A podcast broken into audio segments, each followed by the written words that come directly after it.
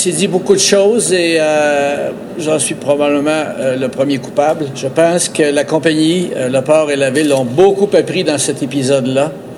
Ces silos-là, c'est une industrie qui est tout à fait proche d'exploser. Il faut l'encourager. La ville de Québec va appuyer totalement le port de Québec dans ses projets d'agrandissement du port. J'ai confiance au port de Québec, je me fais confiance à vous aussi pour l'expliquer à la population.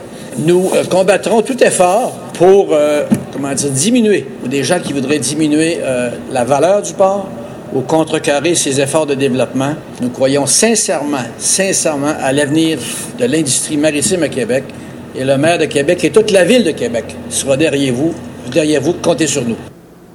Non, j'ai pas donné carte blanche au port, mais euh, il faut qu'on appuie l'industrie maritime et bon, il faut que ce soit fait dans les règles de l'art. Il faut à tout égard que la, on protège la population, mais faut pas hésiter. Il y a des espoirs pour le financement euh, du prolongement du port.